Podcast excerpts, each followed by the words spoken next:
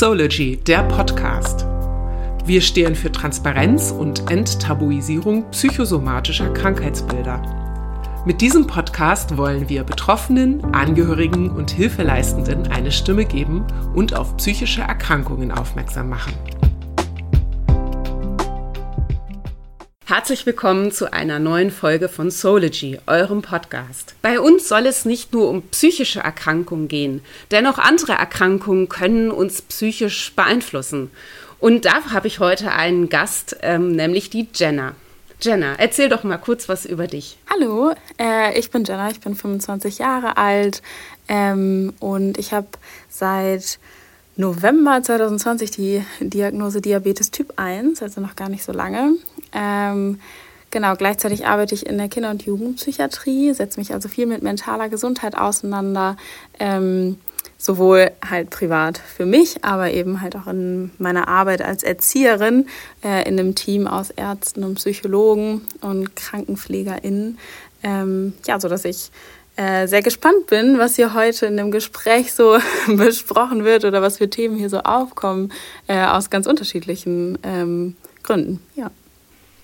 Das finde ich extrem spannend, denn es ist ja so, und wahrscheinlich nicken jetzt viele unserer Zuhörer auch, dass man nicht zwangsweise eine ähm, eine Diagnose für eine psychische Erkrankung wie zum Beispiel äh, Depressionen haben muss, sondern auch eben körperliche Krankheiten wie in unserem Fall äh, der Diabetes einen psychisch ziemlich mitnehmen können. Ähm, ich bin ja selbst auch Diabetikerin Typ 1, darüber kennen Jenna und ich uns und kann da eben auch äh, aus Erfahrung sprechen, dass man von den Ärzten zwar ähm, körperlich medizinisch gut betreut wird und ähm, auch viele Informationen bekommt, wie man damit umgeht und wie man das zu handeln hat, aber sehr, sehr oft eben die, dieser psychische Aspekt ähm, völlig unter den Tisch fällt. Und äh, Außenstehende, also Leute, die selbst nicht an Diabetes erkrankt sind, das natürlich nicht nachempfinden können. Wenn bei ihnen der Körper funktioniert, kommen sie natürlich nicht auf die Idee, ja, wie das ist, wenn es an solchen Stellen eben nicht funktioniert. Und deswegen ähm, finde ich das extrem spannend, dass wir heute ähm, ja darüber reden, was es bedeutet, damit zu leben. Ja, das finde ich auch sehr spannend. Ähm, ja, das ist für mich auf jeden Fall eine große Umstellung gewesen, weil ich ja einen ganzen oder einen Großteil meines bisherigen Lebens ohne Diabetes gelebt habe und irgendwie ähm, ja alles ganz normal funktioniert hat. Und dann auf einmal gab es so einen Umbruch und äh, ich musste mich äh, ganz neu mit meinem Körper und mit mir und mit diesem Thema Krankheit auch auseinandersetzen. Und gerade da habe ich halt einfach gemerkt, ähm, dass da der Kopf gar nicht so schnell mitmacht wie der Körper. Ähm, da war das dann viel einfacher, irgendwie den Körper oder ja, die Insulineinstellung, das Insulinmanagement äh, hinzukriegen, als äh, dass der Kopf irgendwie schon mitgemacht hat und das akzeptiert hat. Das hat erstmal eine Weile gedauert. Ja, das ging mir ähnlich. Es ist vor allem, ähm, wenn man sein Leben lang nie etwas Ernsthaftes hatte, wenn man zu den Gesunden gehört und die meisten gesunden Menschen nehmen ihre Gesundheit ja auch äh, ungewollt als selbstverständlich äh, wahr und plötzlich ist man so Sch ähm, Schnips, Diagnose und plötzlich bist du chronisch krank und du fühlst dich doch eigentlich noch genauso wie gestern das ist schon irgendwie eigenartig. Und äh, mir ging es da auch so. Es, der Kopf brauchte eine Weile, um mitzukommen. Und dieses, ähm, auch dieses, ich fühle mich jetzt mal nicht gut, ist es jetzt ähm, aufgrund des Diabetes oder habe ich einfach nur einen schlechten Tag? Sind es die Hormone? Warum ist das denn jetzt einfach so? Und wie ernst nehme ich denn das? Und was kann ich dagegen tun? Äh, da kann einem kein Arzt richtig helfen. Also es ist irgendwie so ein Alleingelassen damit, obwohl es ja tolle Communities im Internet gibt und viele andere Betroffene, musst du trotzdem damit allein klarkommen. Wie war das bei dir? Ähm, also ich muss sagen, mir ging es in den Wochen vor der Diagnose halt wirklich körperlich nicht gut und ich hatte äh, das Gefühl, ich ähm, bin gar nicht mehr so die Jenna, die irgendwie viele verschiedene Dinge macht. Äh, ich hatte null Energie, habe super viel geschlafen äh, und eigentlich nur noch gearbeitet, ähm, habe so meine Hobbys und das alles irgendwie gar nicht mehr äh, so machen können, weil ich einfach kaputt war, einfach äh, KO. Äh, deshalb war ich dann relativ ja, dankbar auch für die Diagnose, weil es mir dann körperlich schnell besser ging. Ähm, Gleichzeitig war das aber natürlich dann alles neu und ich musste irgendwie meinen ganzen Alltag anpassen und ich konnte zwar dann äh, wieder mehr Sachen machen, aber musste dabei ja die ganze Zeit dann ähm, irgendwie neu denken, das neu planen äh, und neu vorbereiten, viele Dinge wie zum Beispiel Sport oder so. Ähm, und ja, da hat es mir total geholfen, dass ich äh, ganz schnell über Instagram äh, auf andere junge Menschen mit Diabetes getroffen bin. Ich bin relativ schnell auf Lea Raag gestoßen, die einen Aufruf gestartet hat und eben junge Leute mit Diabetes gesucht hat, die mit ihr zusammen ähm, Blickwinkel Diabetes gründen wollen. Äh, eine Interessens Vertretung und Anlaufstelle für junge Menschen mit Diabetes, wo es genau darum geht, irgendwie, dass ähm, Leute, die äh, den Austausch suchen, die sich miteinander connecten wollen, um äh, über alle Themen, die Diabetes betreffen, äh, sprechen zu können, äh, zusammenzuführen. Jetzt weiß ich nicht, ob der Satz Sinn machte so, aber ähm, auf jeden Fall hat Lea dazu aufgerufen. Ich habe mich da gemeldet und bin dann irgendwie so in diese Diabetes-Community auf Instagram reingerutscht, ähm, was total schön ist, ähm, weil man kennt sich zwar irgendwie nicht persönlich, aber man äh, dadurch, dass andere sehr viel ähm, teilen und man äh, irgendwie auf manche Themen aufmerksam wird, merkt man, dass man nicht alleine ist damit äh, und dass man auch nicht alleine ist damit, in dem Alter noch diese Diagnose zu bekommen. Das war nämlich bei mir am Anfang so, dass ich äh, ja immer nur gehört habe, ach, das kriegt man doch eigentlich, äh, wenn man noch ganz jung ist, im Kindesalter diagnostiziert, warum ist das denn jetzt bei dir? Dann war ich bei so einer Schulung, wo mir gesagt wurde, da triffst du auch auf äh, Leute in deinem Alter die meisten, die da waren, waren zwischen 40 und 50 und äh, hatten auch, auch, schon und hatten auch schon ihr ganzes Leben Diabetes, mhm. ähm, mhm. so dass ich da jedes Mal irgendwie das Gefühl hatte, hä, aber es kann doch jetzt nicht sein, dass ich die Einzige bin, mhm. äh, die irgendwie Anfang 20 ist und äh, diese Diagnose kriegt. Und da war ich halt sehr dankbar, dass ich da ähm, über Lea ähm, irgendwie reingerutscht bin. Ja, und bin jetzt bei Blickwinkel ähm, aktiv, mache dann Ehrenamt. Äh, wir organisieren Online-Treffs, ähm, wo es um bestimmte Themen rund um Diabetes geht, aber halt eben machen auch verschiedene Kampagnen auf Instagram und so weiter. Ähm, ja, was äh, super viel Spaß macht, ähm, was aber auch halt für mich selbst immer wieder total schön ist, weil ich ganz viel da lerne und erfahre, wie andere Leute so damit umgehen. Das finde ich äh, total spannend, weil ich bin ja, wir haben uns ja quasi auch über Blickwinkel kennengelernt. Ich habe mich ja auch äh, dieser Community angeschlossen und möchte da helfen. Einfach weil wir, und das haben wir bei Sology ja auch gemerkt, ähm, dass der Austausch mit anderen Betroffenen gut tut. Bei Sology ist es ja so, dass wir ähm, Leuten mit psychischen Erkrankungen helfen wollen, aber auch darüber hinaus, nämlich Leute, die Lebenssituationen haben, die sie psychisch belasten. Ähm, wie eben wir ja auch. Und ich muss ehrlich sagen, die Erfahrung, die mir gut tat, ähm, war, dass mir gesagt wurde, nimm das nicht so streng, mach dich nicht verrückt, man muss da reinwachsen, es entwickelt sich langsam, achte zwar drauf und lass es nicht schludern, aber äh, dreh jetzt nicht völlig durch, wenn du deine Werte mal nicht unter Kontrolle kriegst und lass dich nicht ähm, von dieser Krankheit beherrschen. Und das ist ja auch was, was auf andere Krankheiten genauso ähm, zu übertragen ist. Lass dich nicht von, von deiner Lebenssituation, von deiner Krankheit, von deiner Erkrankung auffressen, sondern versuch, ähm, sie als Partner zu sehen, mit der du jetzt durchs Leben gehst, aber trotzdem bist du noch du. Und ähm, sowas eben von Außenstehenden zu hören, ist so ein bisschen, ach, ja, bla bla, so ein bisschen. Aber ja. wenn das einem Leute erzählen, die ähm, das Gleiche haben, die die gleichen Erfahrungen haben und die durch diese, diese Achterbahnfahrt an Emotionen schon durchgegangen sind, dann äh, nimmt man das irgendwie für voll, oder? Ja, das stimmt. Ähm, bei mir war es auch am Anfang so, dass ich dachte, boah, ich kann, also ich habe arbeite ja im Schichtdienst und ich dachte, wie mache ich das überhaupt? Also dann Nachtdienst, eine ganze Nacht durch, irgendwie wach bleiben, geht das überhaupt noch? Aber auch, ne, mhm. ähm, ich mache halt sehr gerne Sport. Auch bei der Arbeit machen wir viel Sport, aber auch ich in meiner Freizeit. Ich mache super viel Yoga.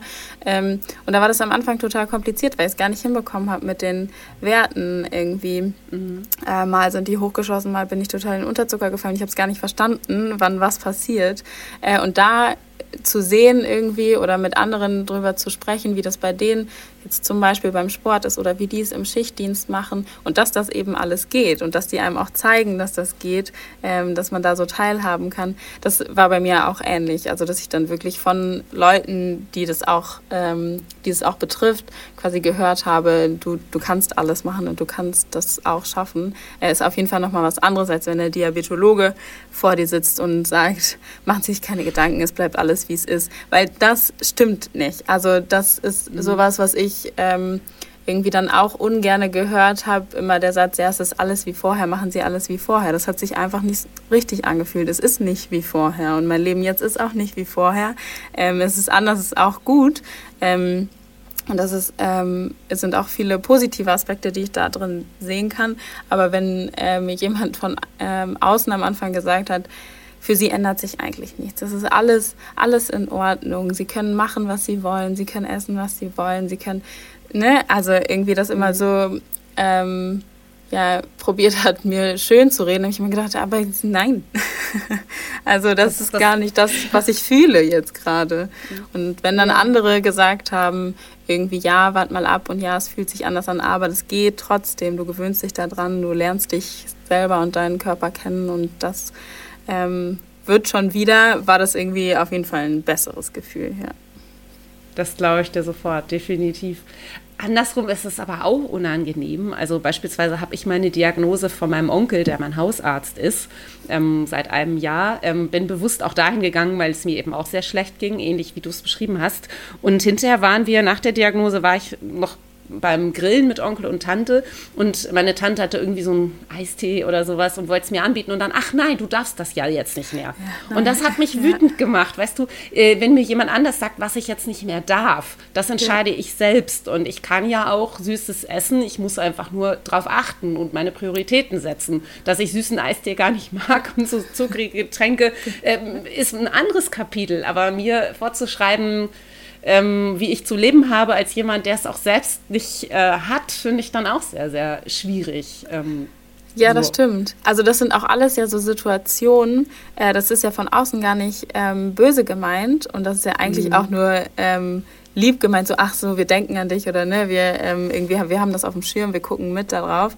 Ähm, aber das sind trotzdem, finde ich, gerade wenn es jetzt auch um mentale Gesundheit geht, immer wieder Situationen, die dazu führen, dass es dass dieses Gefühl zumindest bei mir entsteht von, es ist irgendwas nicht normal. Ähm, und es wird auf einmal Thema im Raum, obwohl es das eigentlich nicht muss, weil ich kann mhm. alles essen und ich darf alles essen, aber ich entscheide das halt für mich, ich muss das alles halt mh, mm, einfach ein bisschen reflektierter vielleicht machen oder für mich drüber nachdenken. Aber eigentlich ähm, ja, muss da niemand anders äh, sich einmischen, äh, auch wenn es lieb gemeint ist. Ja, ich glaube, es ist auch ein bisschen, ähm, das sehe ich bei meinem Freund auch, es ist manchmal so ein bisschen die Hilflosigkeit, weil er auch mitbekommt, dass es sich natürlich, er war die ganze Zeit vor und nach der Diagnose da und er hat das natürlich mitbekommen und ähm, hat mitbekommen, dass es mich auch psychisch sehr belastet und mitnimmt und er will dann helfen. Aber es ist sehr, sehr schwer zu helfen, weil man ja in den anderen nicht reingucken kann. Ähm, und natürlich ähm, mir Sachen, zum Glück hat man noch keine zuckerfreie, keiner zuckerfreie Schokolade geschenkt, aber mir Sachen vorzuenthalten, bloß aus Rücksicht, ist genau, kann genauso falsch sein, wie äh, es zu vergessen und mir eine Riesentüte Gummibärchen zu schenken und dann hinterher, ach nein, das darfst du jetzt nicht mehr, oh, tut mir so leid. Und ähm, das ist alles irgendwie übergriffig, auch wenn alles gut gemeint ist ist und die Leute irgendwie ja mitfühlen wollen, funktioniert es irgendwie nicht so richtig. Ja, ich muss sagen, ich finde das bei, äh, wie bei allem irgendwie, glaube ich, so eine, so eine Gratwanderung. Und wenn es ein, eine normale Situation ist, dann finde ich das vollkommen okay. Ich hatte letztens eine Situation, da kam eine Kollegin und ähm, die war einkaufen gewesen und hat gesagt, äh, weißt du, was ich gesehen habe? Es gibt hier Fanta ohne Zucker. Die habe ich uns jetzt heute erstmal mitgebracht. Ne? Und das, also das hat mich tatsächlich gefreut. Also es war einfach so eine ganz normale Situation. Ähm, es bringt immer mal irgendwer was mit und dass sie dann äh, in dem Moment äh, an mich denkt oder so, ist, glaube ich, ähm, also da schwingt für mich mehr dieses mit, sie hat an mich gedacht und sie wollte mir eine Freude machen quasi oder so. Da habe ich jetzt gar nicht äh, gedacht irgendwie, äh, dass das übergriffig ist. Da hatte ich so nicht das Gefühl, aber ähm, Ja, das ist irgendwie, das ist so schwer zu beschreiben, wann das passend ist und wann nicht. Mhm. Also super schwer in Worte zu fassen, finde ich. Ähm, aber wenn das auf so eine ganz natürliche Art und Weise kommt, also wenn das nicht so extra thematisiert wird, sondern einfach so, mhm. guck mal, ich habe das gefunden, lass uns das mal zusammen ausprobieren, fand ich jetzt total in Ordnung. Wenn dann aber sowas ist wie, ach nee, ach nee, das darfst du nicht, ach du darfst jetzt gerade keinen Kuchen, oder? Das ist dann wieder so, äh, also das ist dann irgendwie ja. eine doofe Situation, ne? Und da irgendwas, wo ja. ich so irgendwie das, wo ich so denke, ah, das ist jetzt, das musste jetzt nicht sein.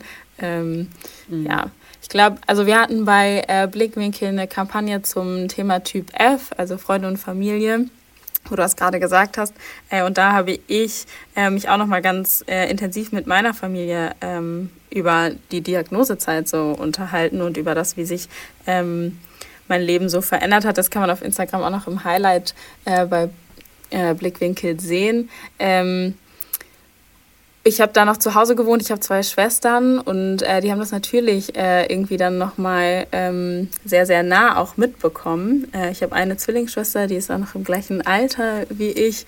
Ähm, und ähm, auf einmal ist da irgendwie sowas, was uns jetzt total unterscheidet und was jetzt ganz anders mhm. ist. Ähm, aber genauso auch für meine Eltern war das in manchen Punkten total schwer, das zu akzeptieren.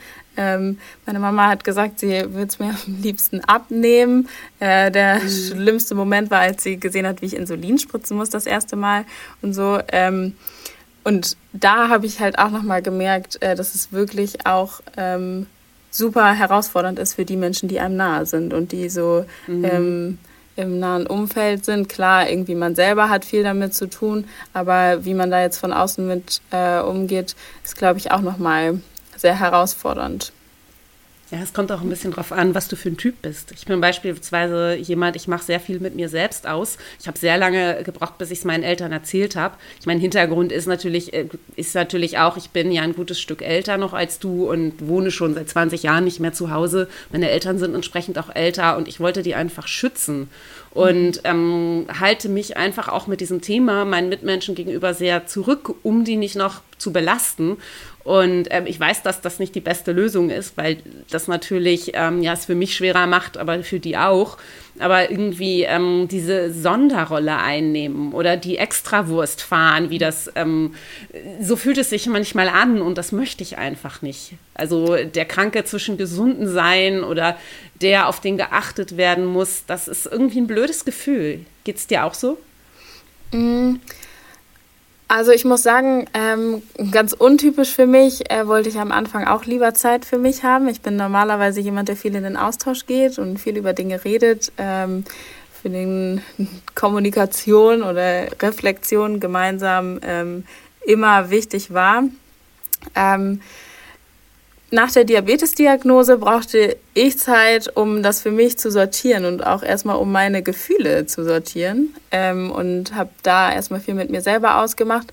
Äh, das war herausfordernd, weil ich zu der Zeit noch zu Hause gewohnt habe und ähm, zum Beispiel meine Mama ganz anders damit umgegangen ist und gerne sprechen wollte und wissen wollte, wie mhm. es ist und so und mich nicht alleine lassen wollte damit. Ja, da mussten wir erst so unseren gemeinsamen Weg irgendwie finden. Das ging aber dann relativ schnell. Ähm, und jetzt ähm, bin ich tatsächlich eher ähm, ganz dankbar, wenn Leute mich ansprechen und ich nicht das Gefühl habe, die gucken und stellen sich Fragen und wissen nicht so genau. Und das ist, also man merkt irgendwie, da sind Fragezeichen und äh, da eigentlich würden sie gerne was sagen, aber sie halten sich irgendwie zurück. Das finde ich unangenehmer, als wenn sie mich ansprechen und einfach fragen und ich kurz erzähle. Ähm, genauso ist es auch bei der Arbeit. Also ich bin, ich gehe damit äh, sehr offen um, einfach ähm, weil ich das auch wichtig finde ähm, für brenzliche Situationen, die ja nun mal bei mir im Beruf vorkommen können, gar nicht auf mein Diabetes bezogen. Aber wenn äh, die Kollegen dann wissen, äh, irgendwie da ist gerade auch blutzuckermäßig irgendwas äh, unsicher, dann habe ich einfach ein sicheres Gefühl. So ähm, ist jetzt nicht mhm. so, dass ich permanent sage, also übrigens mein Wert ist gerade so und übrigens mein Wert ist so, aber ähm, die wissen halt darüber Bescheid und die wissen, äh, was sie machen und welche Situationen für mich leicht sind und welche nicht. Darüber haben wir gesprochen. Ähm, ja, also ich finde es eigentlich äh, gut, wenn man auch da also wenn man eine Frage hat und wenn man irgendwie was ansprechen möchte, wenn man dann auch drüber spricht, ich verschweige das eigentlich nie. Ähm, ich habe nie das Gefühl, dass ich dadurch in eine Sonderrolle komme. Aber es ist ja auch so, ähm, das ist mir wahrgenommen, dass man, ähm, du hast ja wahrscheinlich auch, so wie ich, so einen kleinen Sensor am Arm ähm, zum per Bluetooth übers Handy ja. messen und ähm, den sieht man ja jetzt immer häufiger, seit ein paar Jahren auf dem Markt und man sieht ab und an Leute damit, jetzt gerade im Sommer, die damit rumlaufen. Und somit ist natürlich eine, ist ja nicht nur eine Frage, was hast du denn da, was von Leuten kommt, sondern ähm, viele kennen diesen Sensor schon und oh, du hast Diabetes oder so. Und beim Flughafen wird man auch nicht mehr komisch ähm, angeguckt, sondern äh, die kennen das äh, mittlerweile auch schon. Und das ist angenehmer, dass es dadurch einfach so ein bisschen nicht so versteckt Fakt mehr ist und ähm, offensichtlicher ist. Und ähm, was, was wir jetzt völlig verschwitzt haben in unserem Gespräch ist, zu erklären, was Diabetes überhaupt ist oder was ist denn eigentlich dieses Typ 1 und Typ 2 was unterscheidet das? Und warum ist, warum macht mich diese Aussage so, oh, du hast Diabetes, du hast wohl zu viele Süßigkeiten in deinem Leben gegessen, so sauer? Ja. Also möchtest du erklären? Äh, kann ich gerne machen. Ähm, ja. Also äh, Diabetes Typ 1 ist äh, eben die Autoimmunerkrankung. Unser Immunsystem feuert sozusagen äh, gegen unseren eigenen Körper, macht äh, die Beta-Zellen in unserer Bauchspeicheldrüse quasi kaputt, sodass das lebenswichtige Hormon Insulin nicht mehr produziert wird. Ähm, Genau, und das müssen wir uns jedes Mal, wenn wir Kohlenhydrate zu uns nehmen, quasi spritzen von außen. Es äh, funktioniert über verschiedene Wege.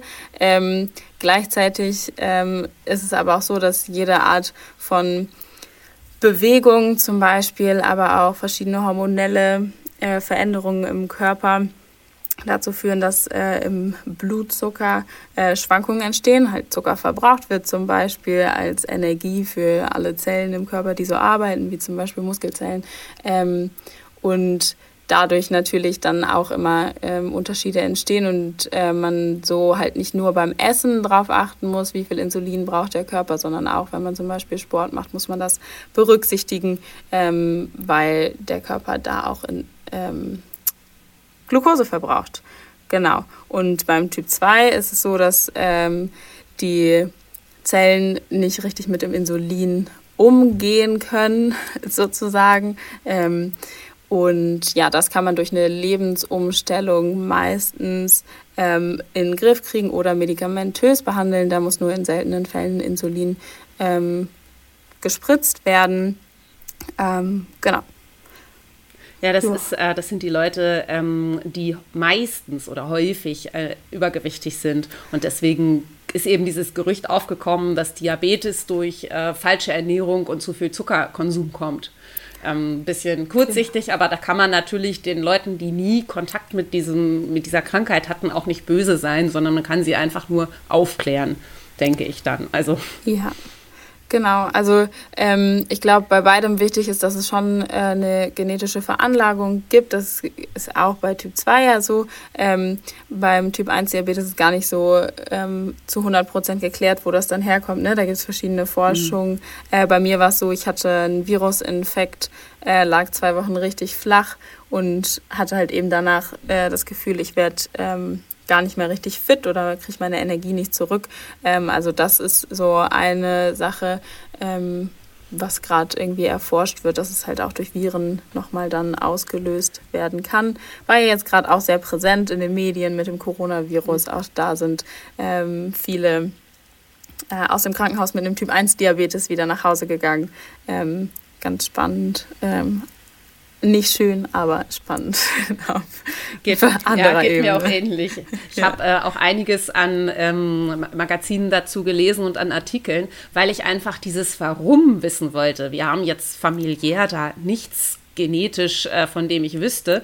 Und ähm, ich habe die Diagnose mit 39 bekommen, also äh, auch nicht so die typ, das typische Alter. Und ähm, mich hat dieses Warum nicht losgelassen. Auch obwohl mein Onkel slash Arzt meinte, das wirst du nicht rauskriegen, du wirst darauf keine Antwort kriegen, gib's auf. Ähm, habe ich, äh, ja, ist das auch die einzige Erklärung bei mir eben auch, dass es ein, ein Virus war, auch wenn es jetzt nicht so direkt nacheinander war wie bei dir.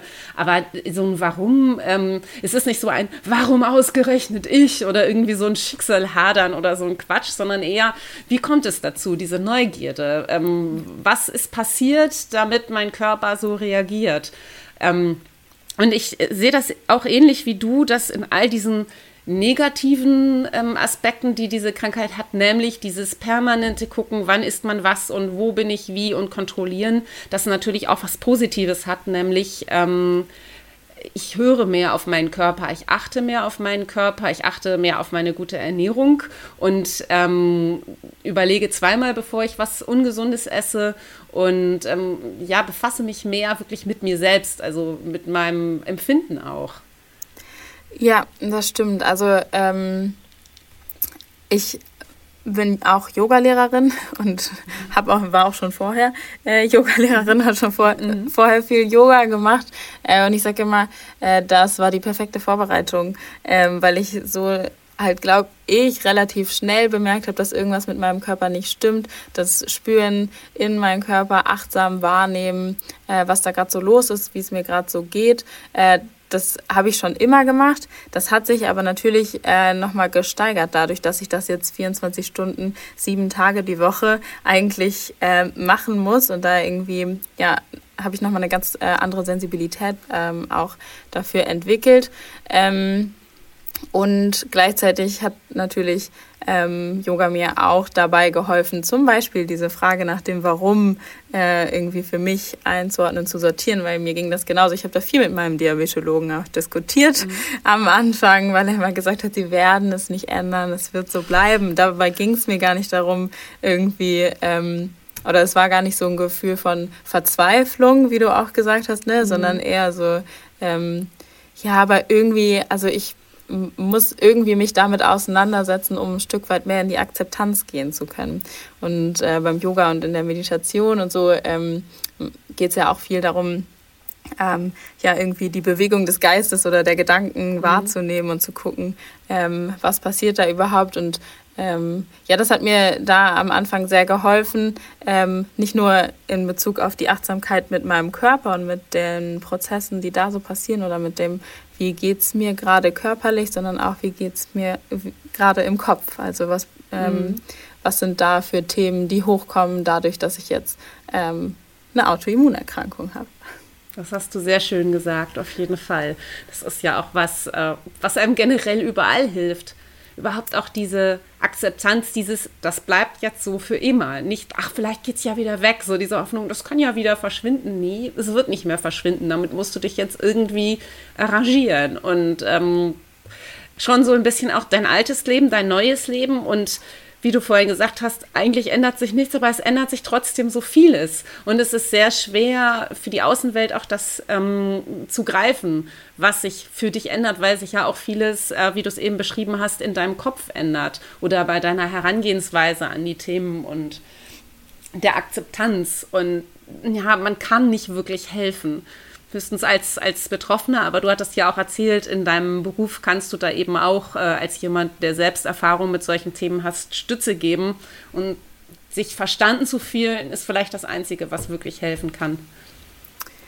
Ja, ja, das stimmt. Ähm, es sind halt super viele Entscheidungen im Alltag, die man jetzt äh, auf eine ganz andere Art und Weise trifft. Ne? Also ähm, da kommen viel mehr Dinge dazu, die man entscheiden muss. Ähm, ich sage immer, naja, das Erste, woran ich morgens denke, wenn ich die Augen aufmache, ist, äh, wie ist jetzt gerade mein Wert? Dann spritze ich schon mal die erste Ladung Insulin, weil ich morgens so ähm, Insulin brauche. Und dann geht's los. Ich frühstücke sehr, sehr spät, also ähm, dauert das dann, bis ich das nächste Mal wegen des Spritzens an meinen Diabetes denken muss. Aber trotzdem ist das präsent, wenn ich dann feststelle, boah, irgendwie ist mir gerade komisch, habe ich heute Kreislauf oder warte mal, wie ist jetzt gerade nochmal mein Wert? Ne, mhm. Dann kommt das Frühstück, danach ist sowieso dann, je nachdem, was man so gegessen hat. Ähm, ja, und äh, so geht das dann immer weiter und abends ist das Letzte, was ich mache, auch wieder Insulin spritzen, nämlich die Basalrate. Ne? Und mhm. ähm, so ist der Tag irgendwie, also vom Diabetes schon auch eingerahmt ähm, und halt immer wieder zwischendurch kommen diese Situationen. Dann ändern sich Pläne spontan und dann überlegt man oder, oder überlege ich mir jetzt schon auch häufiger, ist das jetzt gerade was, was mir gut tut ähm, und ähm, oder bringt das mehr Stress ähm, jetzt. Und da habe ich schon durchaus auch in letzter Zeit äh, dann Entscheidungen äh, gegen irgendeine spontane Aktion getroffen, weil ich dachte, nee, wenn ich das jetzt mache, äh, dann weiß ich, es geht blutzuckermäßig alles drunter und drüber äh, und ich bin danach so im Stress, dass sich das jetzt gerade nicht lohnt. Dafür muss ich das jetzt nicht eingehen. Ähm, so habe ich aber nicht das Gefühl, dass ich auf Dinge grundsätzlich verzichten muss, aber immer mal wieder äh, kommt es schon vor, dass äh, ich dem da den Vorrang gebe, weil ich weiß, auf, ja, auf lange Sicht oder für den ganzen Tag geht es mir dann besser. Es ist ja aber an sich etwas, was ein kerngesunder Mensch auch machen sollte. Und ich weiß auch gerade aus meinem Umfeld, dass äh, die Menschen sehr viel zu wenig auf sich selbst achten und auch auf das, was der Körper sagt. Und man muss alles mitnehmen an Partys oder was auch immer, ja. anstatt mal wirklich äh, in sich zu horchen und zu gucken, was einem gut tut. Solange man gesund ist, spürt man das ja auch nicht sofort. Aber sowas wie Burnout und Depressionen sind ja auch nur Folgen von einem Lebenswandel, den man geführt hat, der nicht wirklich gut tat. Also ja, es das geht ist dann, immer, ja, wieder das Vorteil, der Vorteil, genau, den wir haben mit dieser Krankheit. Ja, es geht äh, so viel immer um höher, schneller, weiter oder ganz äh, lange war ja irgendwie Fear of Missing Out ähm, im, im Gespräch, in vielen Podcasts zum Beispiel. Ähm, und ich glaube, dass das ähm, auch so irgendwie ein Zeichen dieser Zeit ist ähm, und dass man da schon ja einen Vorteil in so einer Diagnose sehen kann, dass man äh, bewusster Entscheidungen trifft und weiß auch, ähm, worauf es dann auf lange Sicht vielleicht auch ankommt. Also ich habe gerade in der ersten Zeit ähm, ja nochmal sehr deutlich gespürt, wie wichtig mir äh, Familie ist und wie wichtig es mir ist, die Zeit äh, mit Leuten, ähm, Freunden und Kollegen zu verbringen, äh, die da ja eine Sensibilität auch für haben und die da auch ähm, Verständnis dafür zeigen, wenn man irgendwie jetzt gerade mal etwas nicht macht oder so. Andersrum mache ich das auch, egal ob jemand eine Krankheit hat oder nicht. Ähm, aber das hat mir das irgendwie nochmal so total bewusst gemacht. Ähm, und da ist halt eben das, da haben wir ja vorhin schon mal drüber gesprochen, irgendwie inwieweit muss das Berücksichtigung finden oder soll das berücksichtigt werden äh, von Leuten im Außen. Ähm, ich finde eigentlich ähm, bei in jeder, ähm, jedes Mal, wenn man zusammenkommt, immer wenn man mit Freunden, Familie oder so zusammen ist mit anderen Menschen, ähm, sollte berücksichtigt werden, wie es dem anderen gerade geht und ob das jetzt äh, richtig äh, ist oder nicht, äh, ohne dass da äh, eine Krank dass man da eine Krankheit für braucht. Ne? Ähm, also da die Bedürfnisse des anderen irgendwie wahren und wahrnehmen und äh, berücksichtigen ist irgendwie eigentlich was, was grundsätzlich äh, gemacht werden sollte auch ohne oh, Diabetes. Hast so du hast so recht. Und dazu gehört natürlich auch, dass man lernt, bei, bei sich selbst natürlich auch wahrzunehmen. Denn wenn man es bei sich selbst nicht kann, wie soll man es bei jemand anderem können? Genau. Aber tatsächlich ja. glaube ich auch, ähm, dass unsere Mitmenschen vielleicht auch besser auf sich achten, wenn sie mitkriegen, ähm, man kann von einem Moment auf den anderen nicht mehr gesund sein. Um, ich hatte vor Jahren eine Freundin, die mit Anfang 30 an einer schweren Krebssorte erkrankt ist. Und ähm, das ist halt auch recht hart von außen, vor allem, weil man ja nichts machen kann, außer natürlich ähm, im Alltag unterstützen. Aber wirklich genesen lassen kann man da nicht. Aber ich habe da natürlich auf mein Leben anders geguckt und habe gesagt, okay, äh, wo kannst du dich eben auch um dich besser kümmern, damit dir sowas nicht passiert? Na, es ist, ist eigentlich Quatsch, dieses, damit dir sowas nicht passiert. Aber ähm, trotzdem hat man das irgendwie im Hinterkopf, dass man, ja, sich nicht, nicht alles so als selbstverständlich wahrnimmt. Das ist es vielleicht auch. Oder sich nicht so ähm, unbesiegbar fühlt und ähm, ja, das Leben vernünftig ja, auskostet und nicht äh, irgendwie so, ja, kann man ja später noch machen. All diese Gedanken gehören dazu.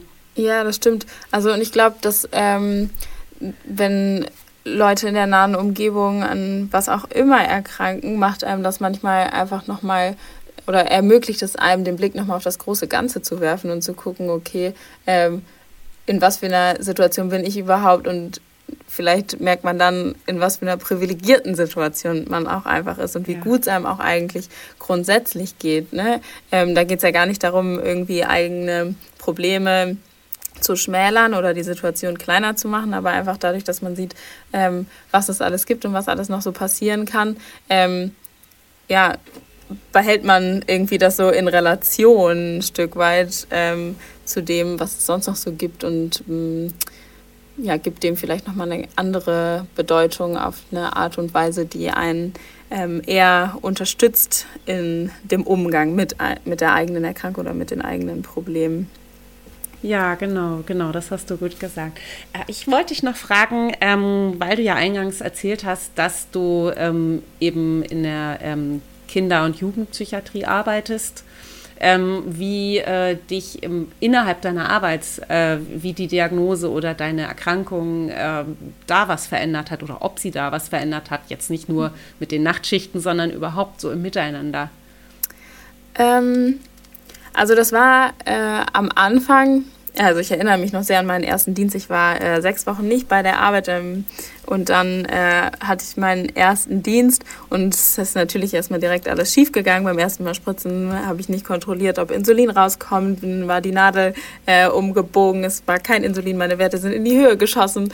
Ähm, und so, also es ist natürlich erstmal schief gegangen alles. Äh, und da habe ich dann aber schon direkt entschieden, okay, nee, also wenn sowas passiert, dann äh, gehe ich nicht aufs Klo und spritze heimlich nach, sondern ich äh, kommuniziere das offen. Und das habe ich ähm, nicht nur unter den Kollegen gemacht, sondern dann relativ schnell auch ähm, bei den Patienten, ähm, weil mir das am ehrlichsten und authentischsten vorkam und ich ähm, schon glaube, dass äh, im, bei der Arbeit in so einem Bereich es wichtig ist, ähm, ja, dass man sich ein Stück weit ähm, so zeigt, wie man ist und dass man auch nur ja, äh, Dinge ähm, weitergeben kann oder irgendwie gemeinsam erarbeiten kann, ähm, wenn man nicht äh, sagt, man ist der Profi in allem. Äh, ich glaube nämlich, dass mhm. das keiner ist. Ähm, deshalb habe ich das da auch offen gemacht.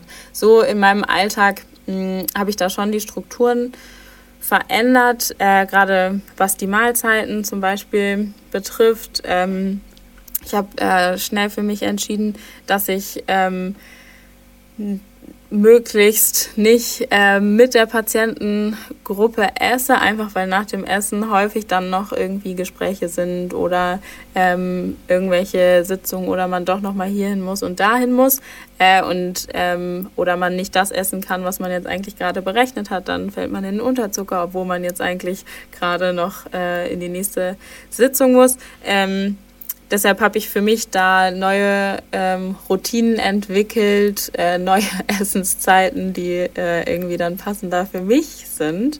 Ähm, das war gar nicht so schwer. Ähm, habe ich am Anfang gedacht, dass es komplizierter wird. Mittlerweile läuft es ganz gut. Und ich habe, also ich passe das halt äh, an, je nachdem, ob ich Frühdienst oder Spätdienst habe. Ähm, ja, es erfordert manchmal ein bisschen Disziplin ähm, und äh, manchmal ist es auch ja, gar nicht so leicht, äh, wenn da die Kuchen gebacken wurde, Essen bestellt oh, wird oder ja. sonst was. Äh, und dann mache ich Ausnahmen. Also dann gucke ich wirklich, wie ist die Situation und äh, dann ähm, verzichte ich nicht. Also dann wissen äh, meine Kollegen auch im Zweifel, okay, Jenna ist jetzt erst noch kurz zu Ende, ich gehe mal kurz eben, äh, übernehme, übernehme das mal kurz. Ähm, ja, das lässt sich eigentlich ganz gut regeln. Hat halt eine Zeit gebraucht, bis das irgendwie so eingespielt war. Ne? Also es ging mhm. nicht irgendwie von jetzt auf gleich. Ja. Hast du das auch, ähm, also mir geht es so, aber geht es dir auch so, dass äh, du emotionaler bist oder stärkere Emotionsschwankungen oder ähm, ich werde zum Beispiel, wenn ich Hunger kriege, total agro innerlich oder so. Ist, merkst du da einen Unterschied zu vorher auch oder ist das bei dir nicht so? Ähm, also ich merke, dass ich, wenn ich ganz hohe Werte habe, mich halt sehr schlecht konzentrieren kann.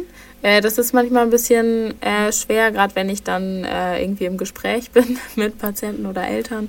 Ähm, dann, äh, ja, das ist eher ungünstig. Deshalb bin ich schon auch immer darauf bedacht, äh, dass ich äh, im Zielbereich bleibe bei der Arbeit. Das funktioniert aber natürlich nicht immer.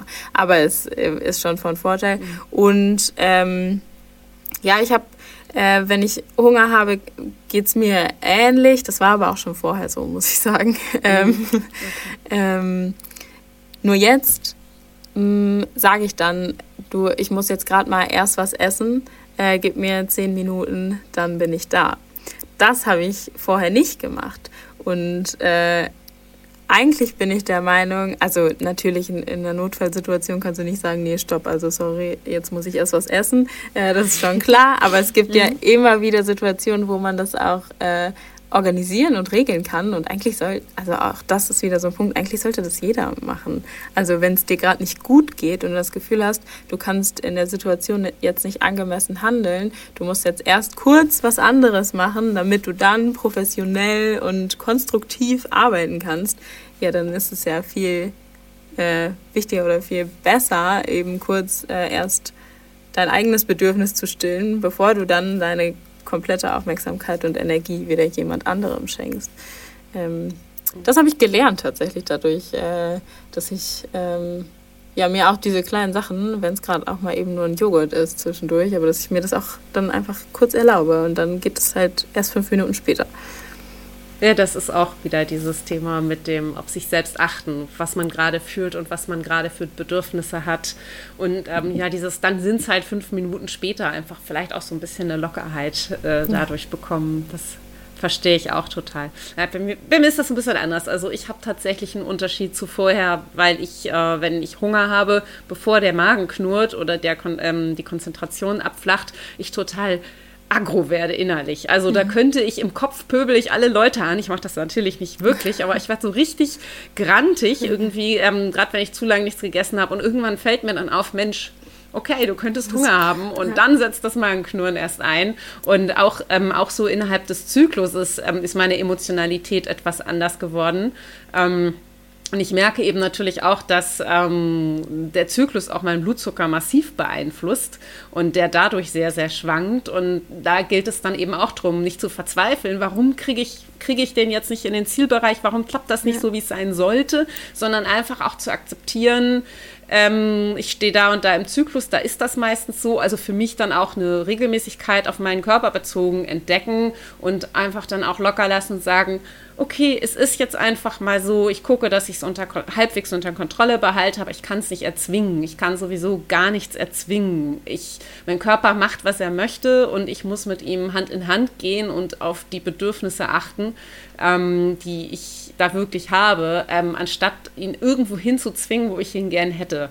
Das, das ist eben, ja. ja das ist auch noch eine Erfahrung. Oh. Beispielsweise auch dieses Thema mit dem Gewichtsverlust vor, dem, vor der Diagnose. Ich, ja, jahrzehntelang habe ich versucht abzunehmen und das halbe Jahr vor der Diagnose war ich 15 Kilo leichter, hatte meine Traumfigur und dachte, wow, das ist jetzt richtig mhm. toll. Mhm. Äh, natürlich dann sehr viele unangenehme Symptome, aber nach der Diagnose ist das Gewicht in 0, nichts wieder drauf gewesen, sogar noch mehr als vorher. Ich habe mir dann aber gedacht, okay, ähm, ist es mir das wert? Ist mir schlank sein wert dafür, dass ich krank bin? Oder ist es nicht gut, dass ich meine, dass, dass mein Körper da halt seine Fettpölzerchen hat ähm, und dann wieder gesund ist in dem Sinne oder zumindest das hat, was er braucht? Das sind eben auch so die Fragen, äh, die da entstehen. Ja, auf jeden Fall. Ähm, ich muss sagen, so was das, ähm, was die Zeit im Zielbereich äh, betrifft oder so, äh, war ich am Anfang auch super ehrgeizig und habe irgendwie ähm, auch fand es total nervig, wenn dann eine Nacht die super hoch war und ich habe den Alarm nicht gehört und dann bin ich schon ach, brummelig aufgestanden, gar nicht äh, wegen der Werte, sondern stimmungsmäßig. Ähm, und zum Glück habe ich irgendwann verstanden, dass äh, sich das dagegen wehren und sich deshalb Stress machen nur dazu führt, dass es noch schwerer äh, zu kontrollieren ist. Also bei mir zumindest. Wenn ich mir die ganze Zeit auch noch Druck mache, ähm, dass das eine tolle Kurve sein muss und dass es gut aussehen muss, äh, dann wird es noch schwieriger. Sobald ich mir irgendwie erlaube, dass es auch mal äh, hoch ist oder ähm, auch ja dann halt irgendwie Tage gibt, wo das jetzt überhaupt gar nicht absehbar ist, was passiert, ähm, dann ist es auch schon gar nicht mehr so, also dann ist es gar nicht mehr so schlimm ähm, von der Kurve her und natürlich geht es mir besser, wenn ich das mir wirklich erlaube und es nicht nur sage. Ähm, ja, also das habe ich zum Glück schnell gelernt. Ähm, da kam aber auch dann wieder ähm, so dazu die Gespräche beim äh, Diabetologen zum Beispiel, ähm, so die ja auch auf der einen Seite ähm, immer ein Stück weit schon auch Druck machen, egal ob gesagt wird, das läuft gut, ähm, oder das läuft schlecht. Irgendwie, also wenn gesagt wird, das läuft richtig gut und das machen sie klasse, dann denkt man sich, okay, dann muss ich das jetzt ja auch beibehalten. Zumindest war es bei mhm. mir so. Also muss ich ja jetzt auch schaffen, das darf ja dann jetzt auch nicht wieder schlechter werden. Äh, und wenn dann gesagt ja. wird, naja, da könnten sie nochmal und hier könnten sie nochmal und vielleicht gucken sie da beim nächsten Mal, dass sie das anders machen, auch das macht wieder Druck. Und irgendwie da mhm. so innerlich für sich den eigenen individuellen Weg zu gehen und zu sagen, nee, also das ist jetzt gerade eine Situation, da ist mir jetzt ganz egal, ob der Wert in die Höhe schießt oder nicht. Das ist mir jetzt gerade wichtig, dass ich hier mit meinen Kollegen den Berliner esse, weil der als Überraschung spendiert wurde. Ähm, und wir machen das jetzt gemeinsam oder was auch immer ne, es für Situationen gibt. Ähm, dann also dann geht es mir stimmungsmäßig besser und das zeigt sich dann auch ganz schnell in den Werten. Dann ist der Berliner auf einmal gar nicht mehr so schwer zu kontrollieren dann funktioniert Dann kannst du ihn wenigstens genießen, weil wenn du dir schon Berliner gönnst, dann solltest du ihn dir auch wirklich mit vollem Genuss gönnen. Wenn du ja. mit einem halben schlechten Gewissen isst, dann ist das ja schade drum. Ja. Also das denke ich wird dann eben auch immer dabei. Aber es ist, ist trotzdem schwer, so diese Gedanken, die ähm, ja. ähm, dann auch wirklich ins Unterbewusstsein reinzukriegen. Aber ich kann mich in dem, was du erzählt hast, auch wiederfinden, zum Teil. Also ich glaube auch, dass das ähm, gar nicht auch nur ein Problem innerhalb des Diabetes ist, sondern auf ganz viele Bereiche bezogen. Vielleicht auch auf den Job, ähm, dass viele sehr strebsam arbeiten und Lob als weiteren Antrieb oder Druck wahrnehmen, so wie du es eben auch beschrieben hast. Ich glaube, ähm, ich glaube, dass Leute, die diesen Podcast hören und mit Diabetes gar nichts am Hut haben, da trotzdem viel rausziehen können.